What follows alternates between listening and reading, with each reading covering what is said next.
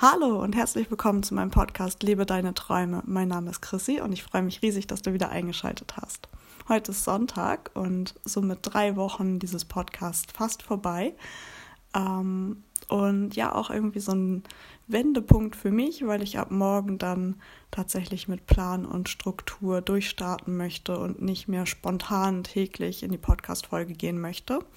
Und ähm, mit diesem Plan und Struktur gerne euch viel mehr mitgeben möchte, als ich das bisher getan habe.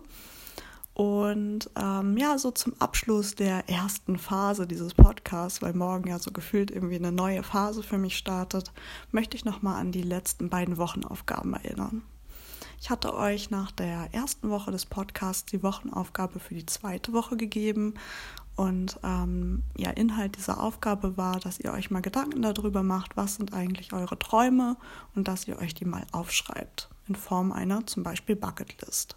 damit ihr sie einfach mal schriftlich auf Papier habt und auch einen Überblick darüber habt, wie viele Träume ihr euch in eurem Leben erfüllen möchtet. Und dass ihr vielleicht in dieser Liste auch noch die Dinge aufnehmt, die Träume, die ihr euch schon erfüllt habt, um einfach auch zu sehen, wie viele Träume ihr vielleicht schon lebt oder euch erfüllt habt.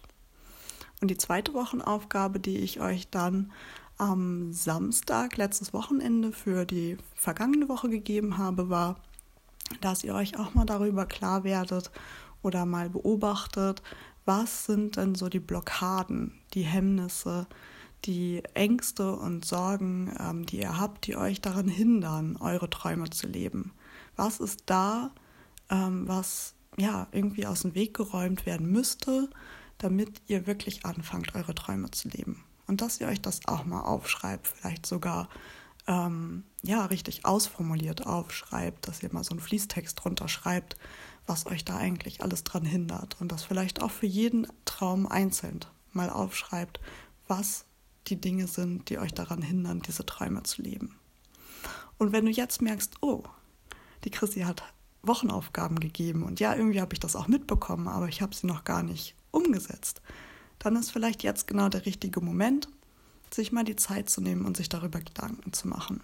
damit ich darauf auch die nächsten Wochen aufbauen kann. Das würde mich riesig freuen und damit wünsche ich dir auch einen wundervollen Sonntag und ganz viel Erfolg bei der Erstellung dieser beiden Listen und wir hören uns dann morgen.